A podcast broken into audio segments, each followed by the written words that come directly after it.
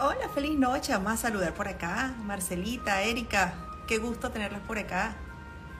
Bienvenidos hoy a nuestros live en Pienso en Positivo. Bienvenidos, bienvenidos hoy a un live súper interesante, como siempre, con temas que sabemos que les gustan, que les interesan y cada día los transforman y los llevan a ser cada vez mejor, ¿verdad? Y hoy tenemos un tema interesante por demás que es cómo transformar el dolor y el sufrimiento en poder personal. O sea, transformar el dolor, aquello que sufrimos y transformarlo para qué? Para nuestro bienestar, para estar bien, para estar cada vez mejor. Y tenemos una invitada de lujo que pertenece al staff de Pienso en Positivo, que es Jennifer Olivares.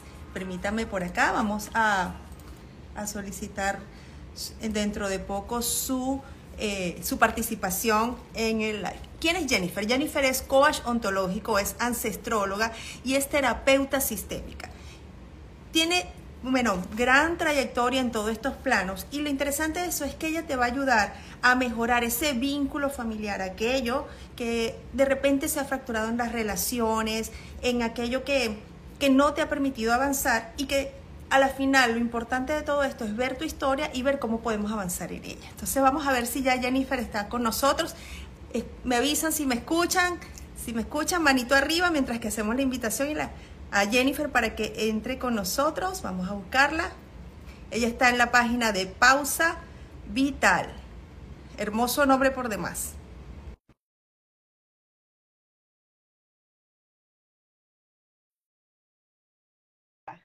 Desde las Islas Canarias. Qué honor. Gracias, Oscar. Desde van a ver desde Puerto Rico, qué bueno. Hola Jennifer, qué Hola, Igualmente, felicidades. ¿Me escuchan bien?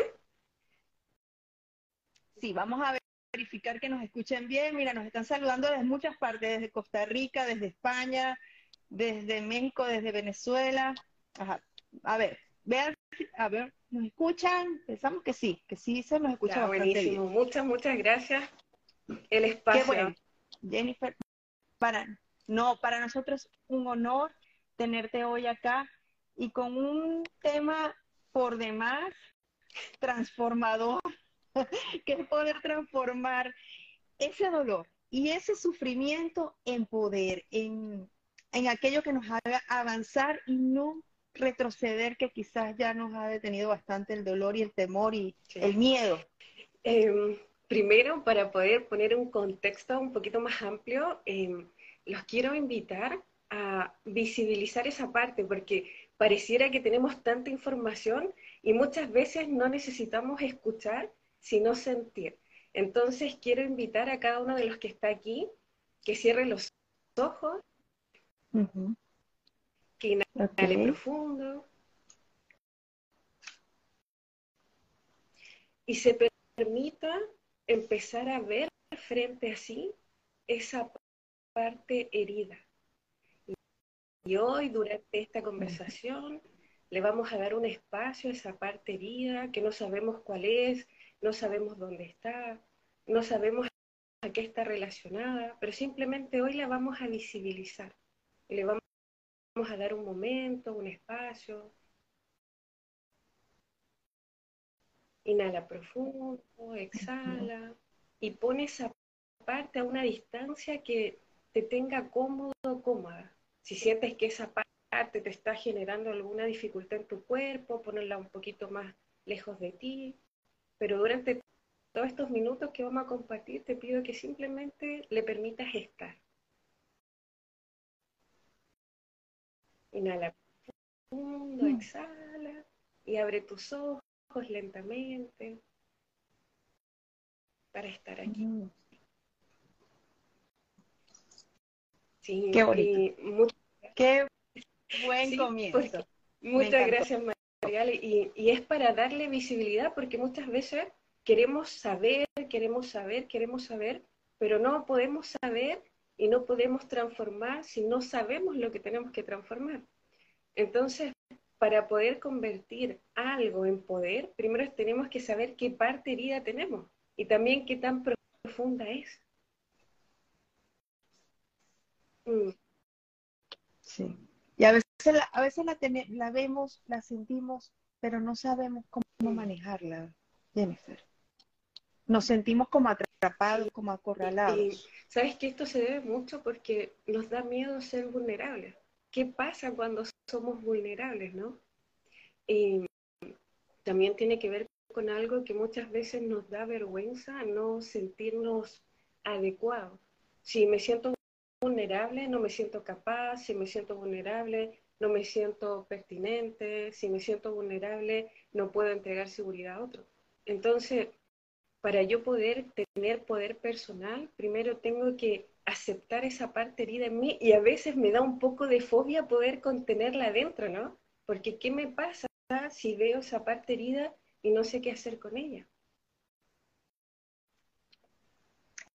Eso es, miedo, miedo, no me quiero, no quiero afrontar esa parte que me hiere, esa parte que me duele y que no me, y que sé conscientemente que no me, hace, no me permite avanzar. Y esto es solo como el inicio, porque ¿por qué quise iniciar así? Porque muchas veces eh, estoy desde la mente tratando de entregarme a mí mismo una respuesta, pero es una respuesta que no necesito en ese momento. O estoy queriendo transformar algo a lo que no estoy preparada aún para transformar.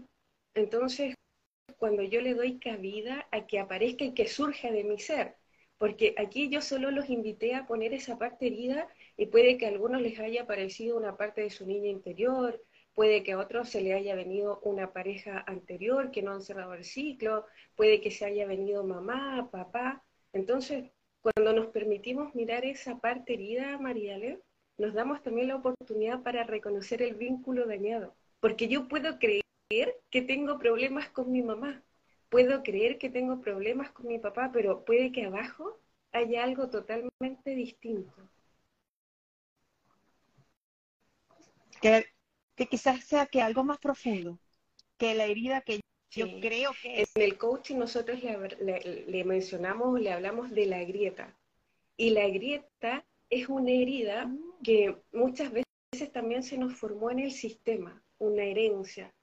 Y esa grieta yo vuelvo una y otra vez, y es lo que en ancestrología o la terapia sistémica le llamamos repetición. ¿Por qué repito las mismas vivencias una y otra vez?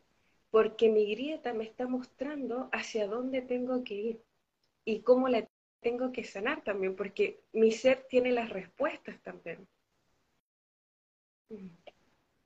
Perfecto. Fíjate que aquí nos escribe Hey, ¿no? Y que está escribiendo justo cuando tú estás mencionando esas palabras y dice, siento que hay cosas que necesito sanar en una relación en la que estuve. Y precisamente estamos hablando de eso, ¿no? De esas grietas que no nos, em, no nos permiten avanzar o que siguen ahí y que, pensamos que es por una razón y quizás son causas mayores. Mira, les voy a contar un ejemplo eh, de un ex experiencia que tuve hoy. Puede que este live sea totalmente distinto a lo que han vivido y, es, y, eso los quiero invitar como a ir interiorizando como en otras formas también. Hoy una chica eh, que la estoy acompañando en un proceso me decía, siento que nadie me quiere ayudar y me siento totalmente abandonada. Y cuando empezamos a buscar su historia, porque era su relato continuo y lo sentía con todas las personas, con su pareja, lo sentía con su mamá, lo sentía con sus hermanos, lo sentía incluso con los amigos y los vecinos.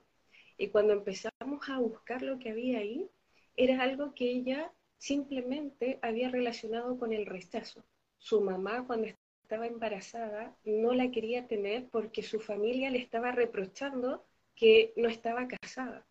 Entonces muchas veces yo puedo creer que siento abandono, pero la verdad es que cuando yo empiezo a rascar un poquito, empiezo a encontrar que no tiene nada que ver con lo que yo estoy pensando, porque nosotros nos contamos historia y somos muy buenos para contarnos historia. Y está muy bien cuando podemos resignificar ese relato, pero también está muy bien cuando nos permitimos ir un poco más allá.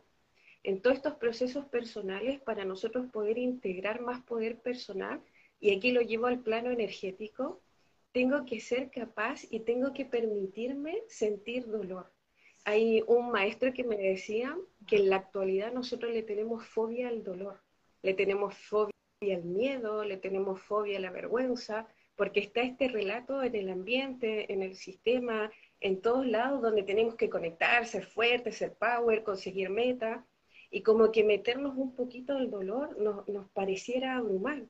Entonces, cuando yo permito ir un poquito más abajo, también me permito eh, lo que le llaman en, en, la ancestrología los tesoros, ¿no? Las perlas. Porque muchas veces cuando yo me puedo conectar a eso tan oculto, a eso que no tengo acceso, también puedo aportar un aprendizaje al sistema. Y todos me dicen, ¿y cómo lo hago? ¿Cómo hago esto? Esto que les pedí al inicio es un primer paso. Permitirte visibilizar qué hay ahí, qué te apareció y aquí le empiezo a preguntar a las personas cuando permitieron que esa parte herida apareciera, con qué conectaron, qué vino a la mente, qué vino al cuerpo, qué te está mostrando cuando permites que aparezca. Porque una cosa es que aparezca el dolor real y otra es que aparezca lo que yo creo que me duele, que son cosas totalmente distintas y los dos caminos son válidos. El, el tema es que cuando quiero ir más profundo y hacer un camino desde la terapia transgeneracional, por ejemplo, estoy también interiorizándome en el sistema. ¿Qué le dolió a mi familia en cada momento de su vida? ¿Y qué es lo que no ha podido superar? Porque de ahí venimos, de una historia familiar. Una historia familiar. Y es, eso, ¿no? Yo, me, yo te escucho hablar, ¿no? Yo me imagino una cebolla, que tengo que quitar capas y capas para llegar a lo más profundo y entender entonces la raíz de, ese dolor y de ese sufrimiento que vengo repitiendo, ¿verdad? En esas grietas que también nos mencionas y, cómo cuesta, ¿no? primero llegar a ese dolor que nadie quiere, como bien lo dices, nadie lo quiere. Pero eso como que es como que tocaras el fondo y pum, te impulsar. Exacto, cuando lo logras. cuando primero cuando llego al fondo no hay a dónde más llegar. Ya toqué ahí. Si el problema es quedarse ahí en el fondo y no poder dar el paso a ir un poquito a aceptar ese fondo y poder transformarlo. Entonces, cuando yo me permito ir a, lo que me duele realmente y lo muestro y lo acepto, puedo también conseguir el beneficio. Todo dolor emocional, todo, todo, toda vivencia que me haya causado sufrimiento, por algo se me presentó y también es una oportunidad de crecimiento, porque cada vez que yo siento dolor, todo mi ser a nivel emocional, mental, incluso espiritual, aprende cuando está dentro o cuando está nuevamente frente a esa experiencia, la va a mirar distinto, va a hacer las cosas diferentes. Aunque a veces nos pareciera que es igual, no lo hacemos igual, ya estamos cambiando porque el ser muta cada segundo. Entonces, permitirme sentir. Fíjate que en casi todo lo, lo que yo realizo, a las personas les da mucho miedo conectar con su cuerpo porque cuando empiezan a conectar con el cuerpo, empiezan, Jennifer, estoy sudando, Jennifer, me dio taquicardia, Jennifer, siento calor, y pareciera ser que el cuerpo no es parte, como que de repente se nos desconecta un poquito de lo que estamos pensando. Y el sentir me produce un cierto desequilibrio con lo que me está mostrando. Entonces, no estamos habituados a habitar el cuerpo. Y aquí hay hay otro tema también. El cuerpo se acostumbra tanto a silenciar el dolor que cuando lo quiero traer no me permite traerlo tampoco porque es muy doloroso. Pero de alguna forma me lo muestra. Te lo tiene que mostrar de, de alguna u otra forma. Y fíjate que es que, claro, el dolor también cuando sentimos dolor es porque inmediatamente eh, eh, entendemos de que hay algo que no está funcionando bien bien sea a nivel de emociones, a nivel de cuerpo. Entonces, ese, es el miedo más grande que tenemos, ¿no? Lo interesante de esto es poder obtener la técnica, una herramienta que nos permita, primero, entender que existe, que está ahí, o sea, de alguna manera eh, darle la bienvenida, entender que está ahí, que llegó ahí por algo, y permitirnos a la vez tener esa herramienta, que estoy segura que hoy nos lo vas a brindar, para poder catapultarnos y poder hacer un cambio. Porque precisamente nos preguntaban, ¿cómo sano? Porque tengo ya mucho tiempo en dolor, en sufrimiento y veo que repito y repito patrones. Y aquí es donde les quiero mostrar un tránsito, porque el sanar no es algo que yo voy a hacer de un día para otro. El sanar tiene distintos pasos Entonces, les voy a invitar a hacer otra parte en este ejercicio, que cierran sus ojitos, empiezan a conectar con lo que el cuerpo está sintiendo, empiecen a visibilizar esa parte herida, que no importa el nombre, no importa lo que está trayendo en estos momentos, simplemente acéptala. Y aquellos que están en su casa,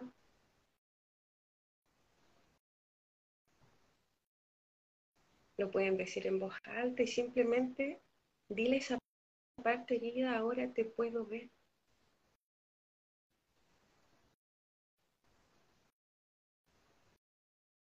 ahora me puedo hacer cargo.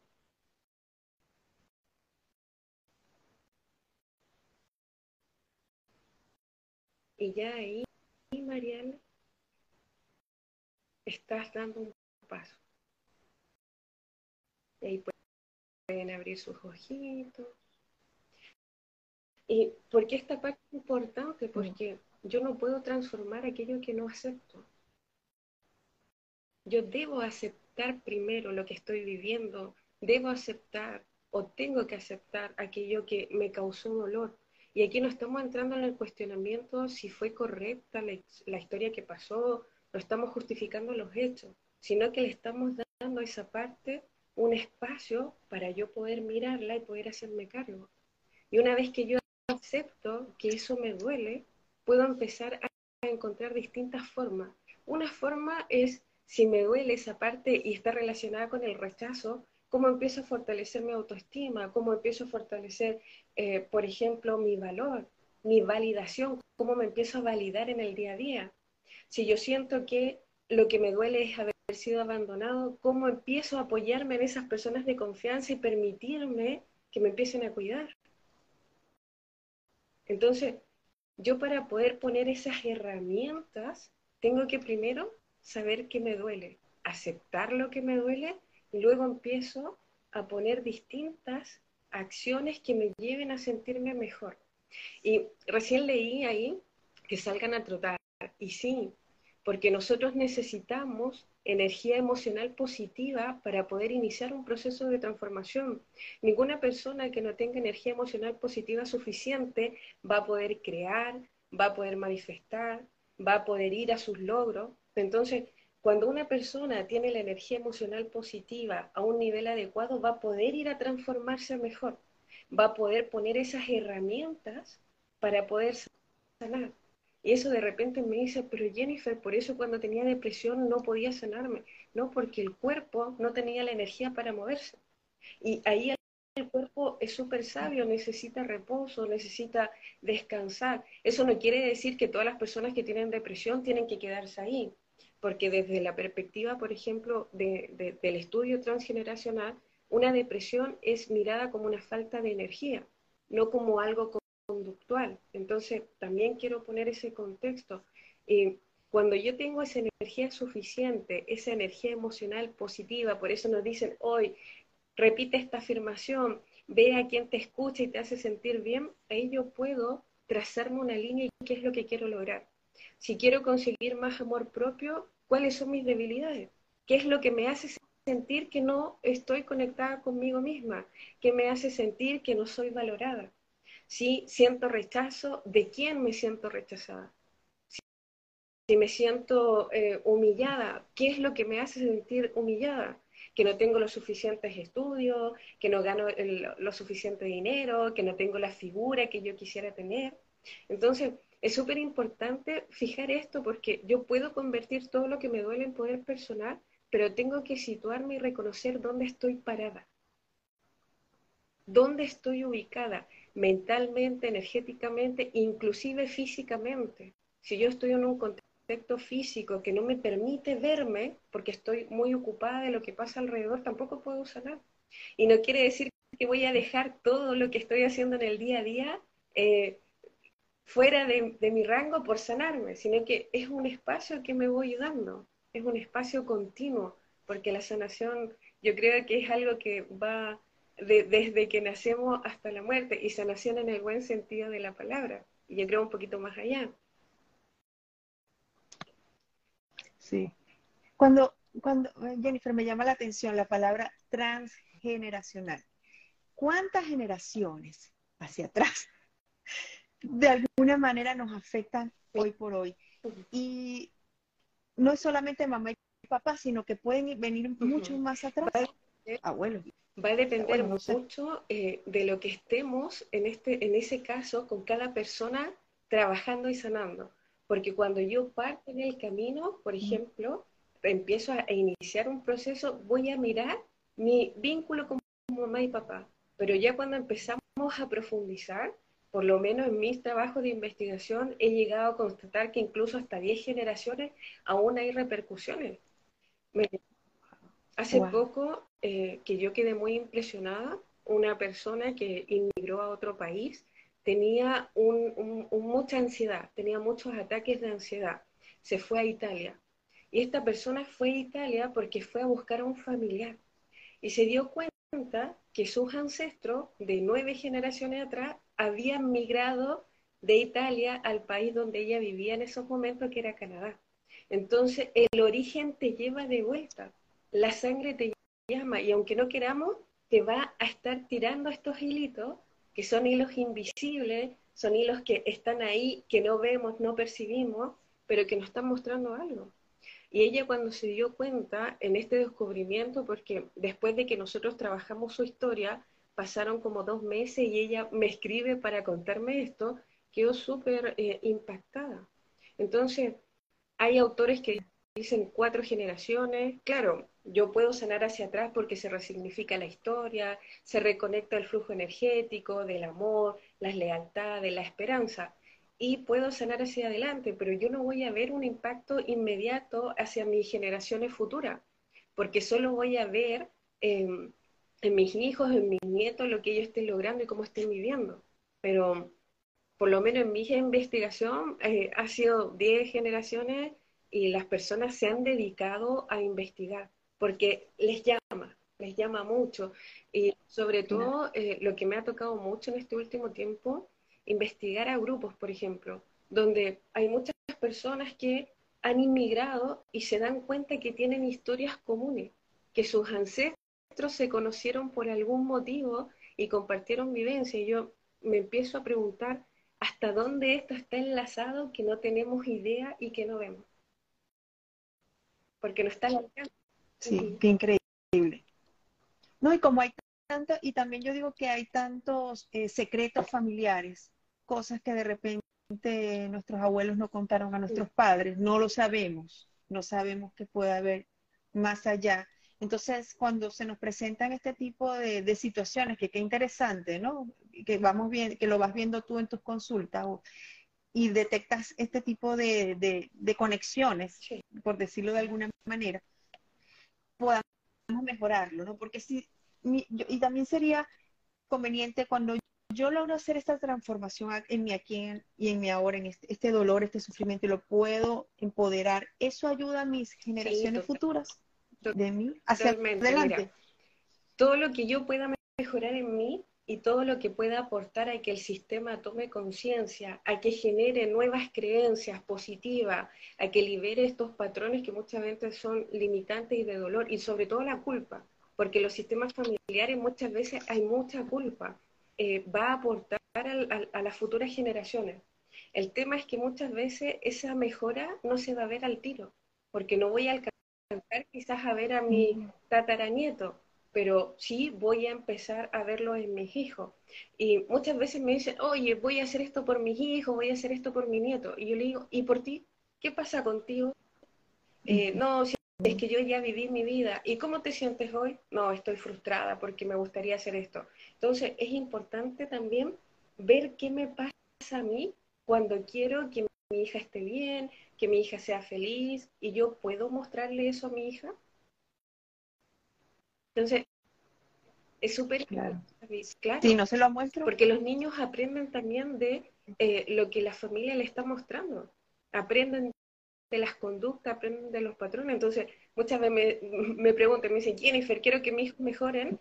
Em, ¿Cómo lo hago? Voy a entrar a un proceso de sanación. Y digo, ya, ¿y cómo se conversa en tu casa? Primero que nada, ¿qué pasa en tu casa?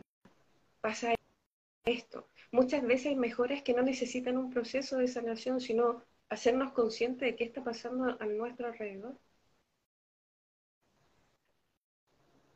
Así, es. Eh, eh, te escucho, ¿no? Y voy imaginando, ¿no? De, las situaciones, momentos y quizás eh, vivencias que de alguna manera se te hacen hasta a veces inexplicables, ¿me entiendes? La razón. Y quizás mucho tiene que ver con eso, ¿no? Con el tema que bien nos estás manejando, el tema ancestral. Sí. Y fíjate que muchas personas nos han preguntado el miedo, la ansiedad, la depresión, ¿con qué herramientas, con qué herramientas podemos contar que nos ayude de alguna manera a, a, canalizarlo mm. y a empoderarnos, a empoderarnos y poder salir adelante? Aquí voy a hacer una distinción. En el lenguaje del transgeneracional se habla de la energía de muerte y la energía de vida. En el lenguaje del coaching hablamos de la energía de contracción y la energía de expansión. Todos tienen distintos nombres, pero son dos como paralelos que nos llevan a un lugar a otro. Cuando yo estoy en depresión, cuando tengo vergüenza, cuando estoy sufriendo, me estoy yendo más hacia el lado de contracción, hacia el lado de la energía de muerte, porque me está llevando esas conexiones ancestrales, esas dinámicas que están conectadas al dolor y al sufrimiento. Cuando yo me conecto conmigo misma y estoy haciendo lo que me gusta, me conecto con la naturaleza, cuando empiezo a reconocer que quiero lograr algo, cuando quiero reconocer que necesito el apoyo, porque muchas veces no depender de nadie, no, la dependencia emocional, hey, necesitamos cariño, necesitamos abrazo, somos seres de conexiones y cuando nos creemos muy, eh, ¿y por qué lo traigo muy, muy presente? Porque es algo que estuvimos conversando hoy, cuando muchas mujeres dicen, no, es que yo soy independiente, no quiero nada de nadie. ¿Y cómo te sientes con eso? Me voy cansada, me siento agotada, mm. me siento mal. Entonces, cuando yo empiezo a aceptar que quiero algo, que quiero abrazos, que quiero conectarme con lo que me gusta, ir a la playa, me empiezo a conectar con la energía de expansión y la energía de vida. Esa es la mejor herramienta porque tengo mucho por dónde elegir. ¿Qué elijo? Lo que a mí me hace bien. Si siento que mi cuerpo está pesado, voy a conectarme con la naturaleza y descargo. Si siento que estoy bloqueada emocionalmente, me pongo a escribir y empiezo a expresar mis emociones. Si siento que estoy ahogada, eh, puedo ir incluso a la playa y meterme al agua. Si siento que no puedo llorar, puedo pedirle a alguien que me escuche y solo me escuche, porque muchas veces le vamos a contar al amigo algo que nos pasa o a la amiga y el amigo nos empieza a dar consejos y nos empieza a decir cómo resolver. Y muchas veces no necesitamos eso, simplemente escuchar. Eh, yo hago un ejercicio muy eh, productivo con mis amigos y le digo, hoy escúchame una hora. Y esos amigos me escuchan una hora sin decir algo. Y yo puedo contarle lo que estoy sintiendo y lo que me está pasando. Cuando yo estoy en esa escucha, estoy expresando. Entonces, aquí le di varios ejercicios, varios tips de cómo yo me puedo eh, expresar, cómo puedo ir tomando ese poder. Pero lo más importante es conocerse a sí misma, porque si yo voy a escribir y lo que siento es, o lo que me hace bien es llorar, por más que escriba, eso va a seguir atrapado ahí. Si, lo que yo siento o lo que necesito es que alguien me abrace y me voy a la playa, a sentarme sola, a mirar el mar y escuchar el, el sonido de las olas, por más que esté ahí, no me voy a sentir mejor porque incluso voy a estar en soledad, me voy a calmar, me voy a tranquilizar, me voy a relajar pero aún va a estar esa necesidad de contacto físico. Entonces, es muy importante saber qué me pasa, dónde lo siento, cuál es el remedio que yo necesito y a quién pedírselo.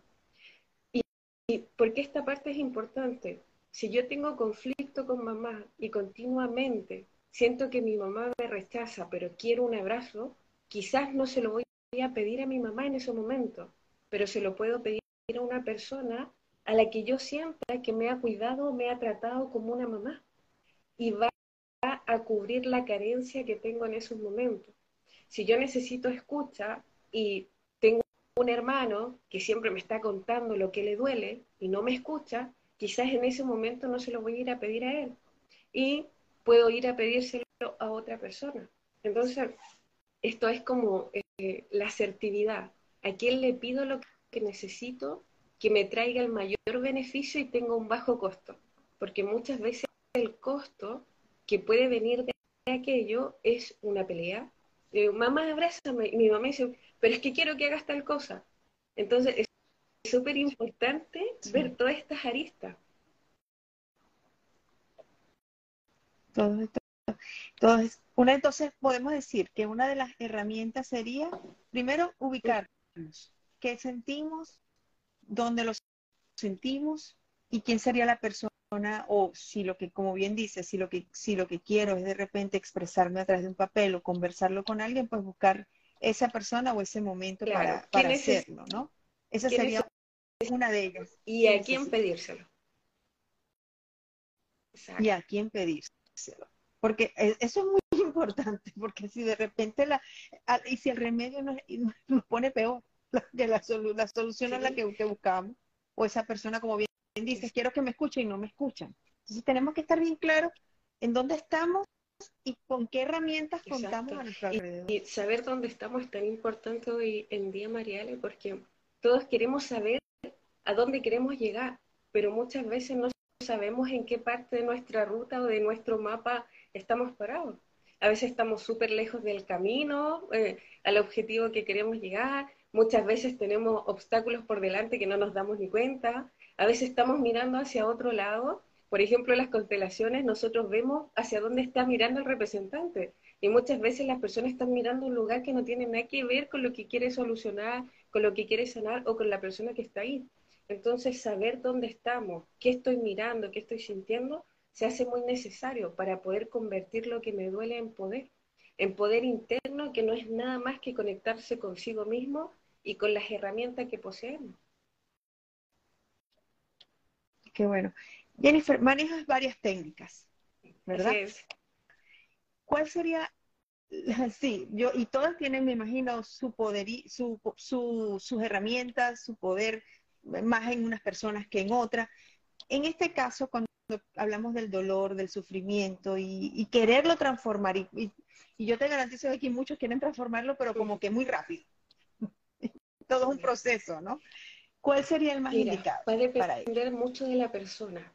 ¿Y por qué va a depender de la persona? Porque, por ejemplo, una persona muy sensible, yo no puedo llegar y decirle, mira, hace esto porque te va a ayudar, porque quizás la va a desbordar tanto que no va a poder contener la emoción que se está abriendo.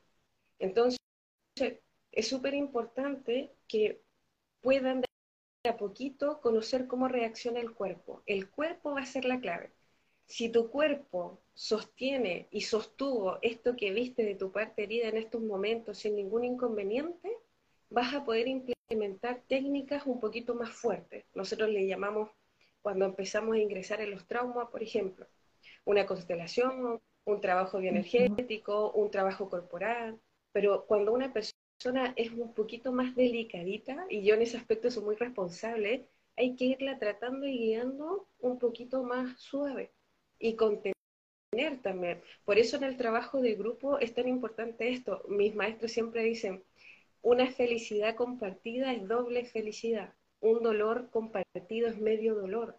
Entonces, si yo soy frágil y yo siento que el trabajo emocional, el trabajo de desarrollo personal me cuesta, tengo que buscar espacios donde me acompañen a poder hacer eso. Si yo tengo trote y tengo ya algo de trabajo en mi cuerpo, puedo aventurarme en hacer un proceso personal quizá un poquito eh, más fuerte o de forma independiente. ¿Y por qué esto lo menciono eh, tan, tan preciso? Porque me preguntan mucho qué es lo mejor para mí. Y no todas las terapias nos van a, ayudar de a todos de la misma forma. Entonces, aquí como que eso también es súper importante. Eh, lo primero es conocerte y te conoces de acuerdo a cómo has reaccionado en tus dolores anteriores. ¿Cómo reaccionaste en una ruptura? ¿Cuánto tiempo te llevó sostener esa ruptura? ¿Cómo has vivido un duelo? ¿Cómo has transitado la recuperación? Esos, todos esos pequeños detalles que son muy grandes te van a dar ideas de cómo tú llevas el dolor, cómo llevas la, la herida, cómo llevas un proceso personal y te van a ubicar también a las herramientas, porque hay gente, por ejemplo, que es más intelectual y necesita más conocimiento y justificación. Hay gente que es más emocional y más abierta y no necesita tanto, por ejemplo, libros o trabajo y solamente se conecta y se deja llevar. Por eso es muy importante cuando voy a iniciar un proceso saber qué es lo que necesito. Necesito ir en grupo, necesito contención, necesito que me escuchen, necesito libros que respalden lo que la persona me está mostrando. ¿Qué es lo que necesito? Por ejemplo, hay muchas personas que nos han preguntado acá temas de pareja. ¿Cómo librar el tema de una ruptura de pareja? Muchos nos han preguntado acá ese tema. Y precisamente nos están, ¿cuál es la terapia más conveniente? Se los acaba de comentar Jennifer. Va a depender en realidad de lo que necesites eh, para sanar, porque al final eso es lo que queremos, sanar y empoderarnos pasar de ese dolor a poder. Y fíjate que aquí con el tema de pareja, lo que yo más veo en mi consulta y en los cursos es que esa herida muchas veces está magnificada por el dolor pendiente que hay con papá. En las mujeres hay un dolor mm. constante que muchas veces no se alcanza a, transformar y queda ese dolor, al igual que los hombres, pero generalmente yo atiendo más mujeres, entonces ahí no podría eh, mencionar tanto desde la experiencia. Entonces, cuando yo empiezo a sanar mi relación con papá, mis relaciones de pareja se empiezan a volver un poquito más livianas. Y lo que antes en esa ruptura me había afectado tanto, lo empiezo a mallar distinto. Y la sanación en la relación también es distinto. Ya dejo de culpar a la pareja, dejo de culpar hoy todo lo que él hizo, hizo que rompiéramos o hizo que falláramos. Entonces, cuando me ubico en ese espacio, le quito responsabilidad al otro y puedo volcarme a mirar. Miro en mi interior y de alguna forma transformo eh, más rápido, transformo y libero las emociones de una mejor forma. Eso no quiere decir ni, estoy justificando que no hay personas que sí eh, causan eh, vivencias dolorosas. Solo estoy diciendo que cuando quito el foco en el otro, puedo estar mejor para trabajar en mí. Claro, claro porque si no, no sales de ese. Lo que queremos es hacer un cambio. Y si seguimos enganchados en el tema de que es que él me hizo, no pasó, o fue culpa del otro, o fue culpa del momento, la circunstancia, vamos a seguir repitiendo y vamos a seguir en esa brecha que bien nos mencionaste al principio. Y ahí está el segundo paso, la decisión. Acepto que me duele y luego decido qué hacer con eso. Y espero hacerlo mejor. Claro. Claro. Aquí, aquí nos hacen una pregunta, Jennifer. ¿La constelación familiar es más efectiva de manera individual o grupal? Depende mucho. ¿De qué depende? Porque en una constelación grupal todo el grupo está constelando. Aunque sea una persona que trae un tema, los representantes conectan con esa historia. Entonces, en una constelación grupal se hacen muchas eh, o varias constelaciones, tres o cuatro constelaciones en la jornada. Entonces una persona trae un tema, todos trabajan, la otra persona trae otro tema, todos trabajan, es más nutritivo. En una constelación individual tú vas por tu tema y haces el trabajo hasta donde tú sientes y el terapeuta te acompaña que es posible. Entonces, va a depender también de lo que quieres lograr porque hay mucha gente que no le gusta trabajar en grupo. Y también de ver qué es lo que necesitas trabajar, porque hay muchas cosas que no se resuelven con una constelación. La constelación es una técnica. Hay correcciones sistémicas, hay trabajo ancestrológico, hay trabajo energético. Entonces, por eso es importante este diagnóstico que nos hacemos de primera instancia y ver con qué herramienta resueno para resolver. Excelente. Jennifer, si una persona de los que muchos nos han escrito por acá en privado también quieren una consulta contigo, ¿qué es lo primero que haces para que entonces poder determinar cuál será la, herramienta más adecuada para ese caso? Que nos lo han preguntado bastante, ¿no? Quizás ellos quieren ir con la duda o ya tú de una vez le dices, a lo mejor para ti. Mira, yo generalmente cuando me empiezan a preguntar, primero le pregunto qué lo movió a ir conmigo, qué de mis palabras le resonaron en el cuerpo porque generalmente cuando van eh, a, consultarme me dicen, es que este, escuché en esto, es que me dijeron esto otro. Y, esa es la pregunta, ¿qué te trajo? Luego, ¿qué esperas lograr? Y cuando les pregunto eso, generalmente se abren y me empiezan a contar su historia y ahí me voy situando en qué es lo mejor. En la primera sesión eh, me conecto principalmente con, con el diagnóstico general y ahí les digo, mira, estás aquí y podemos hacer esto. Ahora, hay personas, por ejemplo, que aquí les quiero dejar la invitación, que van directamente eh, cuando ya me han conocido o han ido a mis redes o eh, han escuchado los live, me dicen, no, mira, yo quiero ir al curso y en el curso es un trabajo grupal eh, que va a iniciar, aquí lo menciono también, Ecos del Silencio, inicia el 29 de marzo. Y este curso es un curso donde trabajamos cuatro generaciones, donde descubrimos qué es lo que hay oculto en ti, trabajamos la historia sistémica, los patrones limitantes, los dolores, los duelos. En todas las personas hay duelos inconscientes no resueltos. Y eso es algo que eh, me ocupo mucho de trabajar, aunque la persona venga por otro tema que no tiene nada que ver con un duelo, porque está en la memoria inconsciente. Entonces en este curso van apareciendo todos estos dolores y los vamos trabajando. ¿Cuánto, cuánto, cuánto tiempo dura el este curso? Este curso dura tres meses, son diez sesiones en vivo. Eh, bueno, hay mucha gente que participa de distintos países, entonces lo ven eh, de repente desfasado. Hay acompañamiento terapéutico en cada momento, vamos haciendo tareas, porque no es solamente la sesión y eso es súper importante para yo hacerlo continuo, por eso es un proceso de tres meses, donde vamos viendo también qué es lo que nos duele de nuestra historia y trabajamos los vínculos bases, que sería mamá, papá y estas cuatro generaciones para ver qué me está generando en mí y hacia dónde me quiero mover también. Qué hermoso, qué hermoso. Bueno, pero muchas personas nos están preguntando por acá. Jennifer está en su cuenta arroba pausa vital, eh, igualmente por, acá, por Pienso en Positivo, eh, vamos a tener todas las coordenadas del curso para que tengan mayor información, detalles de, los módulos que se van a manejar, el tiempo, como bueno, ya Jennifer nos comentó que son tres meses y cómo va a ser el proceso de acompañamiento. Es, algo importante, es, online eh, y, los y los beneficios son exactamente igual como si lo hiciéramos presencial. Eh, mira, siempre me preguntan, lo presencial no tiene nada que ver con lo online. Va a depender mucho de la perspicacia de la persona que está impartiendo el curso.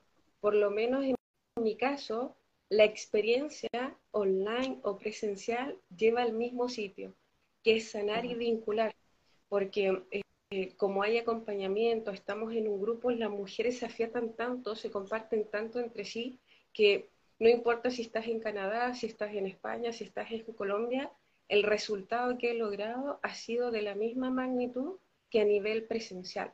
Lo único que presencial no las puedo abrazar.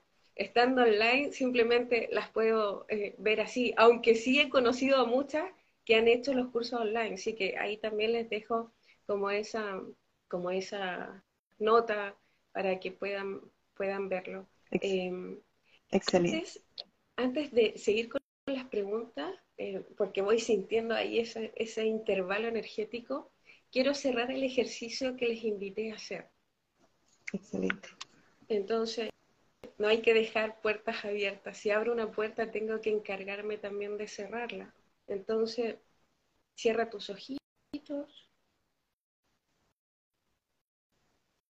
Y esa parte herida, esa parte que ya aceptaste, busca la mejor forma en tu corazón, la mejor forma en tu mente, para que en estos momentos puedas llegar a una comunión con ella. Quizás es una palabra, quizás es un abrazo, quizás simplemente tenderle la mano.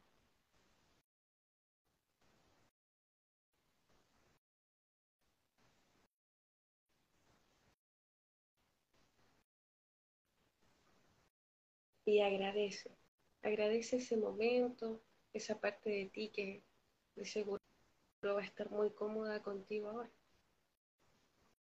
Mm. Inhala profundo y exhala y abre tus ojitos tranquilamente. Y les agradezco haber vivenciado también esa, esa experiencia. Sí. Qué bonito, qué bonito. Tienen, bueno, muchas preguntas, costos del curso, detalles. No sé si quieres suministrarlos por acá o prefieres que te contacten. Lo que tú, para, lo que tú prefieras para nosotros está perfecto. Sí, prefiero que, eh, bueno, pueden encontrar todo en la página de Pausa Vital, en el link de la biografía, eh, van al curso, está la descripción del curso, todo como eh, quieran trabajar. Y si tienes dudas si este curso es para ti, escribe, pregúntame y yo te voy a estar respondiendo todo lo que quieran saber. Y bueno, quiero darle las gracias por, y a ti, Mariale, porque me sentí muy cómoda. Debo confesar que estaba muy nerviosa al inicio. Así que, muchas gracias.